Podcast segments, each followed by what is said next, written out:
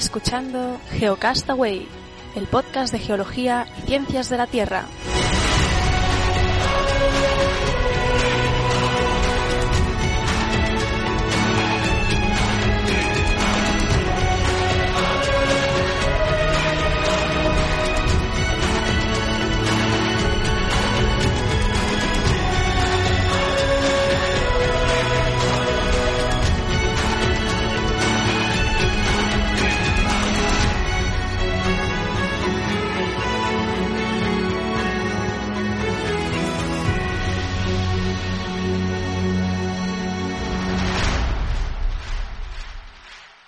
Muy bien, saludos, bienvenidos amigos geonáufragos del mundo. Aquí estamos en el Geocast semanal, de vuelta ya después de agosto, que tuvimos una publicación así alternativa que hice yo. Pero bueno, ya empezamos las emisiones formales y empezamos con este Geocast semanal conmigo, Vicen. ¿Qué tal?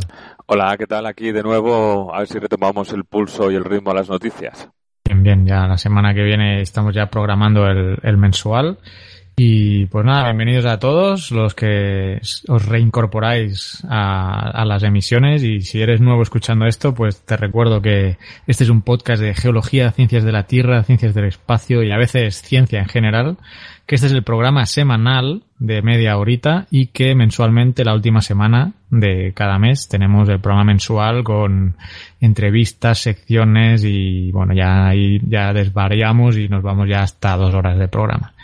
Pero este, como es de media hora, vamos a ir al granito y vamos a ver bueno, qué noticias. Re recomendar que vean, vean las publicaciones del verano, ¿eh? que aunque haya sido así, el, tu vídeo, tu vídeo fabuloso. ¿eh? Ah, el vídeo de las tres leyes de Kepler, sí, sí, Sí, nuestro sí, canal de YouTube.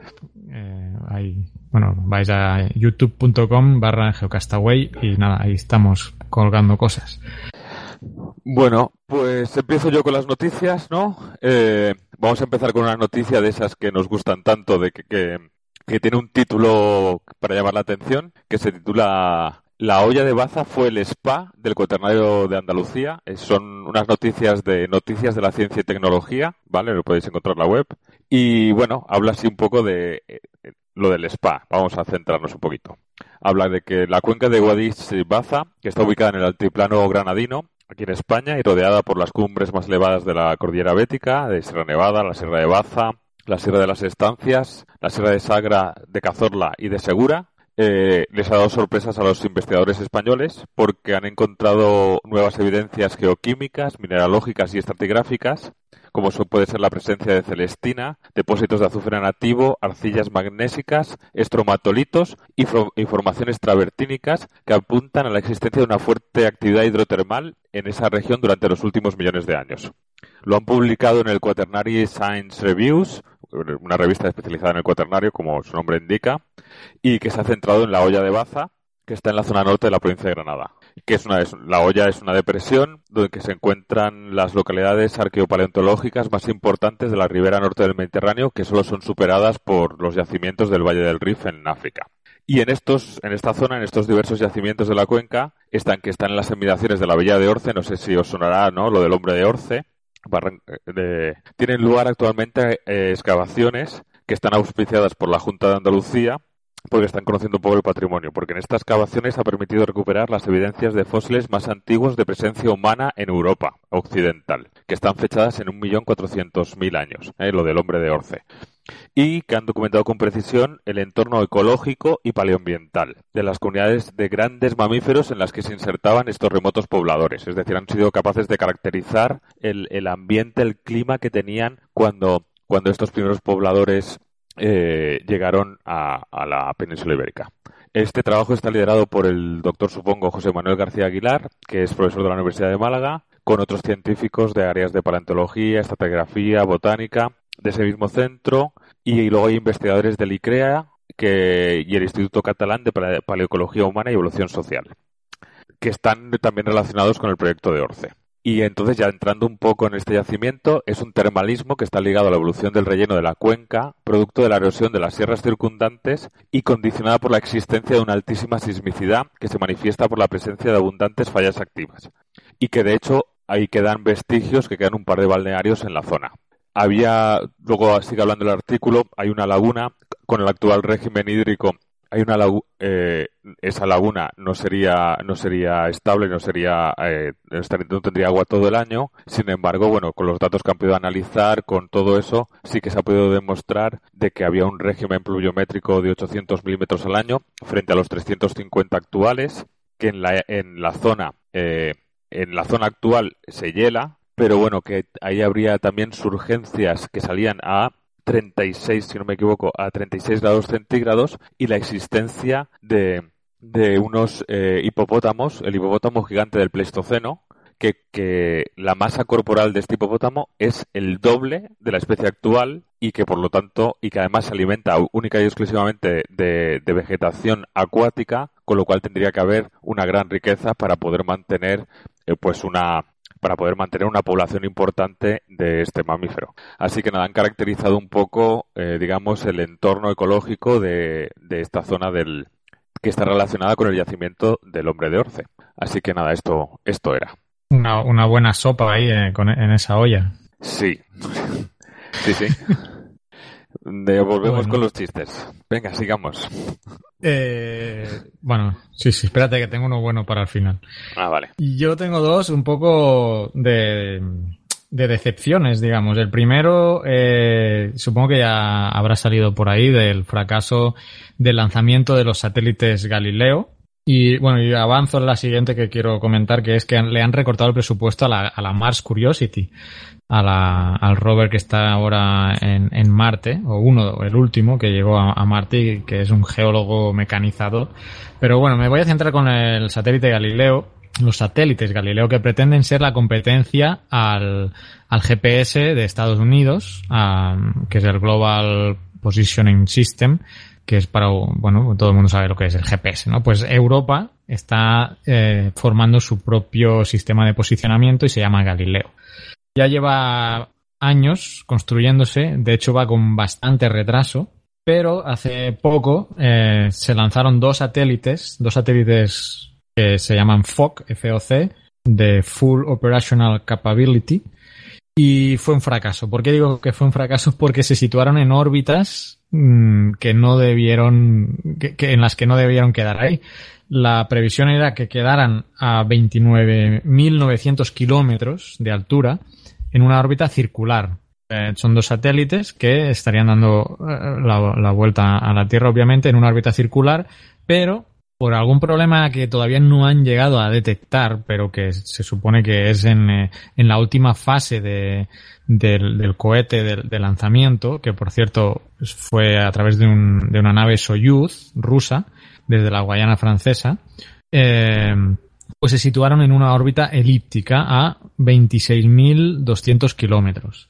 Eh, claro, eso supone un, problema importante porque no es lo mismo eh, realizar el posicionamiento o las distancias del satélite a la Tierra en una órbita elíptica, donde las distancias van variando, que en una órbita circular. El proyecto Galileo, que estaba o está previsto que se termine en el 2020, va a constar de 30 satélites. Ya se habían lanzado cuatro de prueba entre el 2011 y el 2012 y había salido con, éxito. Pero estos dos primeros, ya que eran, digamos, los, los formales, ya los dos primeros de, de, estos 30, em, pues, pues han ha salido mal. Em, el siguiente lanzamiento está previsto para diciembre en, en, una nave Soyuz otra vez y luego el año que viene los lanzamientos van a ser con un cohete Ariane no, no Soyuz. Esto ya estaba previsto antes del fallo. Pero claro, van a tener que detectar cuál es el, cuál ha sido exactamente el problema, porque si en, para que en diciembre no, no vuelva a, a, suceder, a suceder lo mismo. ¿Qué están intentando hacer ahora? La, la, la cuestión ahora es ver si pueden recolocar esos satélites en su posición de, órbita circular. Parece ser que no, no va a ser posible. los, los, satélites están total, totalmente operacionales, o sea, funcionan bien, eh, están bajo control, digamos. Eh, en, verdad, la ESA, la Agencia Europea, sacó un comunicado hace dos días, hoy estamos grabando 19 de septiembre, en el que, bueno, pues dice esto, que los satélites están bajo control desde el centro en Alemania, en Darmstadt, y, van a intentar mm, recolocarlos en órbitas un poco más o un poco menos elípticas. Pero para mover esos satélites tienen que ocupar un combustible que llevan los satélites, ellos, de, para, de propulsión, pero estaba pensado, eso, ese combustible estaba pensado para toda la vida útil del satélite. Si ocupan parte, y en teoría tendría que ser bastante, de ese combustible, la vida útil iba a verse reducida enormemente. Entonces, eh, lo que van a hacer es intentar, bueno, todavía están investigando qué es lo que ha pasado, y lo más probable en este comunicado es que eh, intenten reducir esa eh, órbita elíptica en algo para mm, poder sacarle un mayor provecho a, los satélites.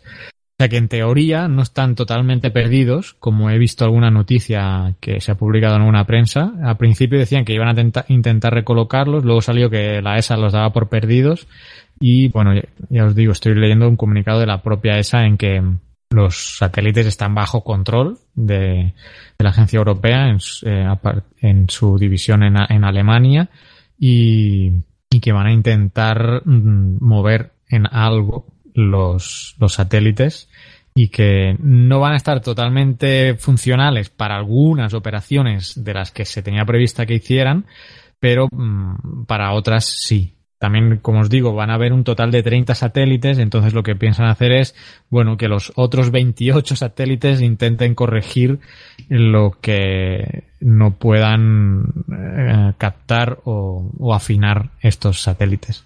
Así que, bueno, un poco esta misión de Galileo, que ya va con retraso, ya os digo, lleva mucho retraso en su, en su ejecución y que, bueno, que pretende ser la competencia de, del GPS e incluso del, eh, los rusos tienen otro sistema de posicionamiento, eh, que ahora, perdonadme, no me acuerdo el nombre, pero eh, serían con este tres sistemas de posicionamiento a nivel mundial que se están implementando. Así que, y los, y los chinos tardarán en sacar el suyo. Y los chinos puede que estén con los suyos, sí. Sí, seguramente. pues nada, esa es la pues noticia que os traía. Pues nada, yo voy a continuar con que han descubierto tres nuevos volcanes en Australia. Y tú te podrás pensar, Carles, ¿serán nuevos? ¿Serán así? Te voy a decir que la actividad volcánica en esa zona creo que... Bueno, ¿En Australia hay volcanes? Pues, ah, pues ya hay volcanes. Te digo que han descubierto una zona australiana de 19.000 kilómetros cuadrados que está al sureste del país y que cuenta con unos 400 volcanes, que son los más jóvenes de Australia. Eh, lo, que pasa es que los tenían, eh, digamos, cartografiados o, puestos ahí como unos como montañas, otro como depresiones, y han estado haciendo pues investigaciones, porque la mayoría de estos volcanes eh, están inactivos, obviamente, estos tres están inactivos, eh, los han estado estudiando los depósitos, han, han encontrado basalto, han encontrado evidencias y, han, y entonces han dado cuenta de que eh, eh, en, el Delicious podréis ver la noticia y salen de los tres salen dos. Uno es una montaña que bueno es una colina que es bien visible y que y que es un volcán inactivo lleva mucho tiempo allí y luego el más grande lo que es es un es un cráter volcánico amplio amplio y de relleno y de relieve bajo causado por una explosión de las que se generan cuando el agua subterránea entra en contacto con el magma caliente, que está, pues eso, bueno, lo ubican un poco.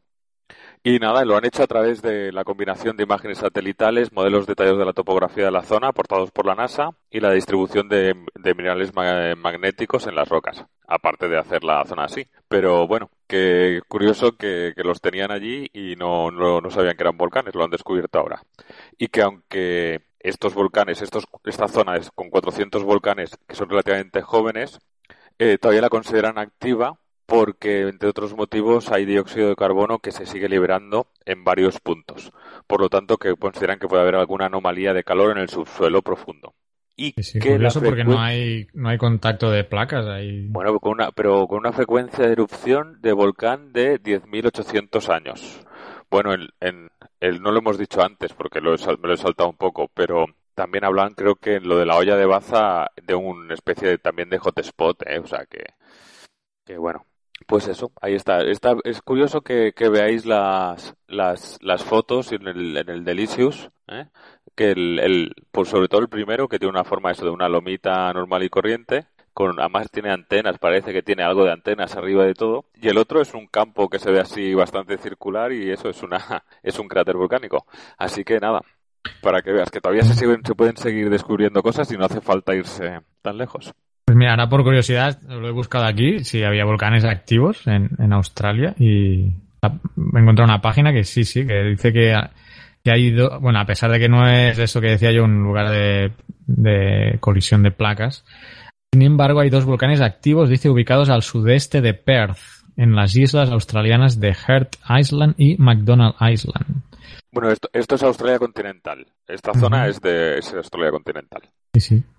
Muy bien.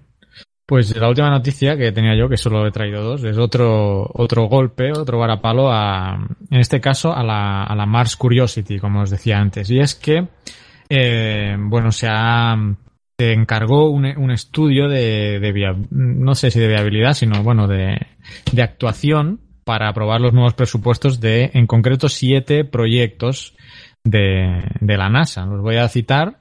La Lunar Reconnaissance Orbiter, la Mars Odyssey, la Opportunity Rover, la Mars Express, la Mars Reconnaissance Orbiter, el Curiosity Rover y la Cassini.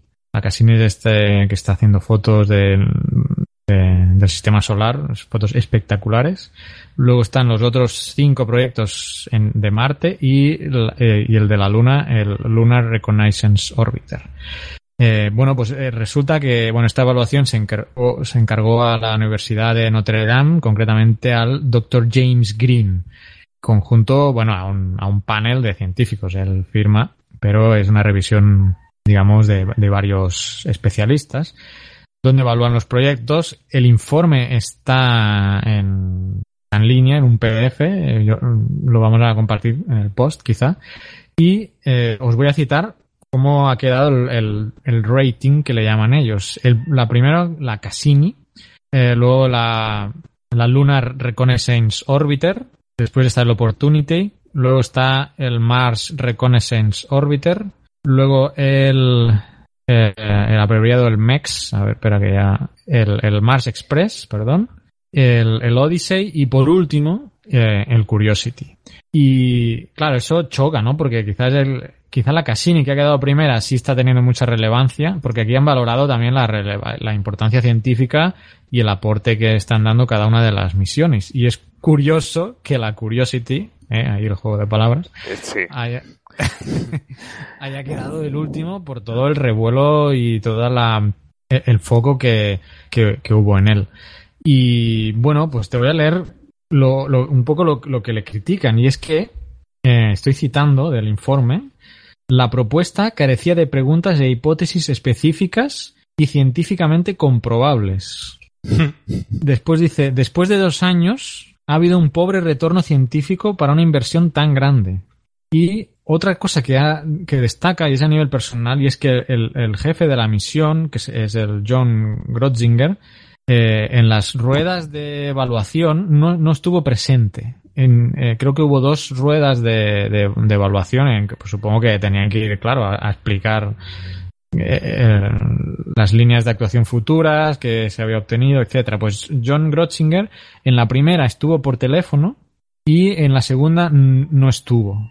Y eso lo recalca el estudio. Y dice que, eh, no, no lo he anotado, pero debería decir algo así como se creen que es la misión estrella, quizá por y eh, que tienen el presupuesto asegurado, porque no venir, a, no, o sea, no presentarse y, estar en la primera rueda de, de exposición solo por teléfono, eh, pues no, no, se ve bien, ¿no? Ahora no encuentro la frase exacta en inglés, pero eh, venía a decir algo, algo así. Entonces ha propuesto unas recomendaciones que es reducir los objetivos que el Curiosity uh, tiene que enfocar y centrarse, o sea, reducir la distancia que tiene que recorrer y centrarse solo en dos o tres zonas geológicas. Um, esto es lo que propone este, este informe que, que, detalla cada una de las misiones, de estas siete misiones, sus puntos débiles y sus recomendaciones. Pues esto ha sido destacado en varios foros y concretamente esta noticia yo la he recuperado de Nature. Um, y, el, y, el, titular es, es el Curiosity, eh, el, el, peor puntuado del ranking de la NASA. O sea, ya impactante. Así que se ponga las pilas John Grotzinger y, y que afine un poco más su, su, proyecto científico. Recordemos que, o sea, las expectativas realmente son importantes. Eh, con todo el equipo científico y geológico porque como decía antes, el, el Curiosity prácticamente es, es, un geólogo robotizado, ¿eh? con toda la con toda la, la, equipación tecnológica que tiene, que incluso pues puede analizar muestras, o sea, pulirlas ¿eh? y machacarlas y analizarlas eh, a, casi al, al momento. Entonces, bueno, un toque para, o sea, el proyecto sigue, está, estará aprobado, pero esto va a implicar que le reduzcan el presupuesto. no, lo, bueno. está bien siempre, ¿no? Que fiscalicen, revisen, investiguen en qué se gastan el dinero, en qué se, o sea, que si entendemos que, que este, el tipo de investigaciones que realiza la NASA, pues han de ser caras ya de por sí, pero que los auditen y que, y que sientan un poco la presión de que hay alguien controlándolos, yo creo que es bueno para, también para que ellos mismos no se duerman, ¿no? Y sigan tratando de sacar lo mejor de uno mismo, ¿no? Tener un poquito esa presión, no solo del resultado si sale bien o si sale mal, porque hay cosas que serán inevitables, pero por lo menos, ¿no? Eso siempre, yo creo que es bueno, sobre todo con el, bueno, el dinero público, aunque en este caso sea de Estados Unidos, pero vamos que... Sí. Mira, la frase que te buscaba antes está en inglés, dice, después de estas comparecencias un poco deficientes de, de John Grotzinger, dice, This left the panel with the impression that the team felt they were too big to fail, and that simply having someone show up would suffice. O sea, esto deja la impresión al, al panel que el equipo cree que son demasiado grandes o demasiado importantes para sí, fallar. Para, para fallar.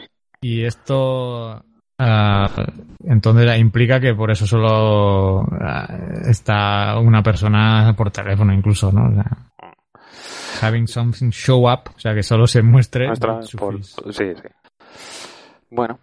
Venga. Bueno, pues voy a terminar también con una, una noticia cortita. No sé si tú sabes la, una glaciación de hace 2,6 millones de años en el hemisferio norte y bueno, que los tenía así a los paleoclimatólogos, había cierto, era bastante controvertida, yo no lo sabía, pero bueno, que la causa, el origen de esa glaciación estaba, no, no estaba muy claro, ¿no? Entonces, un nuevo estudio a cargo de un equipo liderado por Thomas Stevens del Departamento de Geografía de la Royal Holloway Universidad de Londres, en el Reino Unido, ha desvelado un mecanismo, ¿no? Que proponen ellos, a que, que estaba, que era desconocido, mediante el cual la unión de los subcontinentes de Norteamérica y Sudamérica cambió la salinidad, perdón, del Océano Pacífico y por tanto causó el crecimiento de las principales capas de hielo en el hemisferio norte. Este cambio en la salinidad impulsó la formación de hielo en los mares, lo que a su vez ocasionó un cambio en los patrones de viento, trayendo consigo estaciones monzónicas más intensas. Estos monzones proporcionaron la humedad necesaria que condujo a un aumento de las nevadas y a un crecimiento de las principales capas de hielo, incluyendo algunas que alcanzaron nada menos que 3 kilómetros de grosor.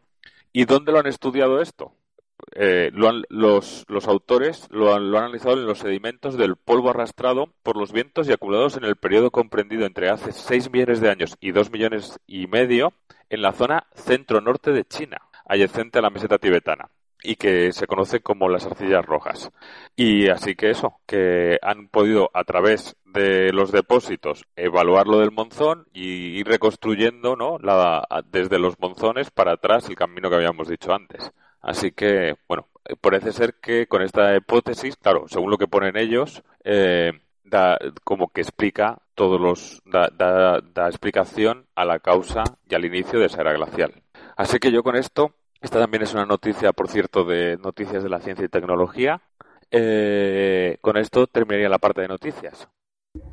Muy bien. Y tenías unas recomendaciones, ¿no? También. Sí, quería aprovechar para decir que he visto hoy que, que para la gente de Bilbao, País Vasco, alrededores de la zona norte aquí en España, resulta que el, sí, el Naucas en Bilbao los días 26 y 27 de septiembre, o sea, creo que es viernes y sábado de la semana que viene, si no me equivoco. Por una vez en el, en el damos un evento que va a pasar, no cuando ha pasado ya, que normalmente es cuando nos enteramos. Así que nada, hay charlas científicas de 10 minutos, hay unos premios que son Teslas. También creo que desde hoy, creo que me ha parecido leer, estoy leyendo, estoy hablando un poco de memoria, hay una exposición que que creo que se titula Mujer y Ciencia, con lo cual, bueno. Eh, las charlas son gratuitas. Las charlas son gratuitas. En, yo te he basado, Carles, no sé si lo podrás poner, supongo que sí, en el Delicious, o, si no lo pueden buscar, eh, en, si buscan naucas.com, está ahí el programa entero con las charlas, las horas, por si, por si cualquiera quiere ir y pueda ver eh, a, a, qué,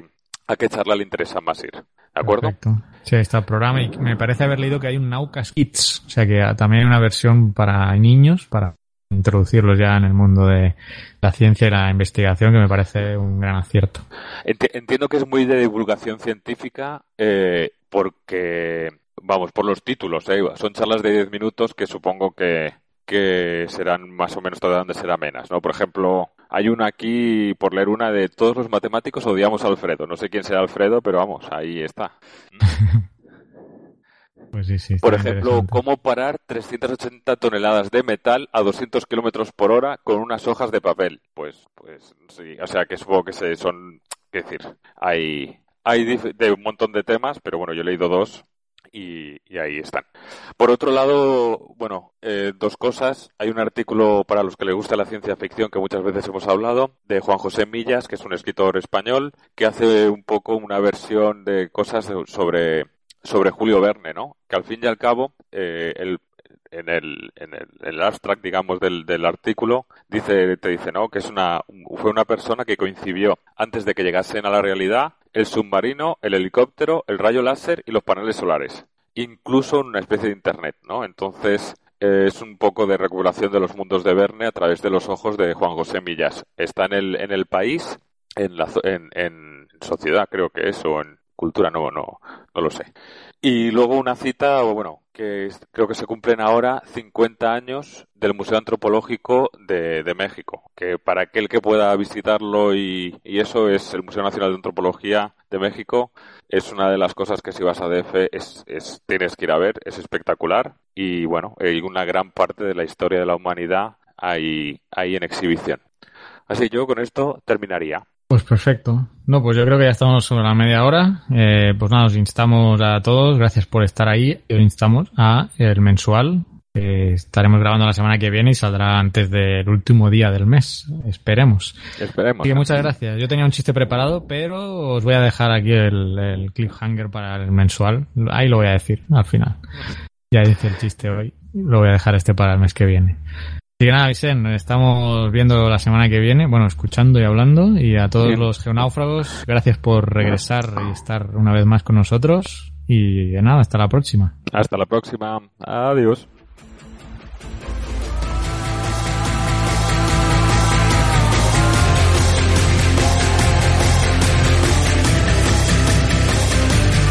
Envíanos tus comentarios, preguntas o sugerencias a geocastaway.gmail.com puedes escribirnos en nuestra web geocastaway.com. Búscanos en Facebook y en Twitter. Y escúchanos también a través de iTunes, Evox o Miro.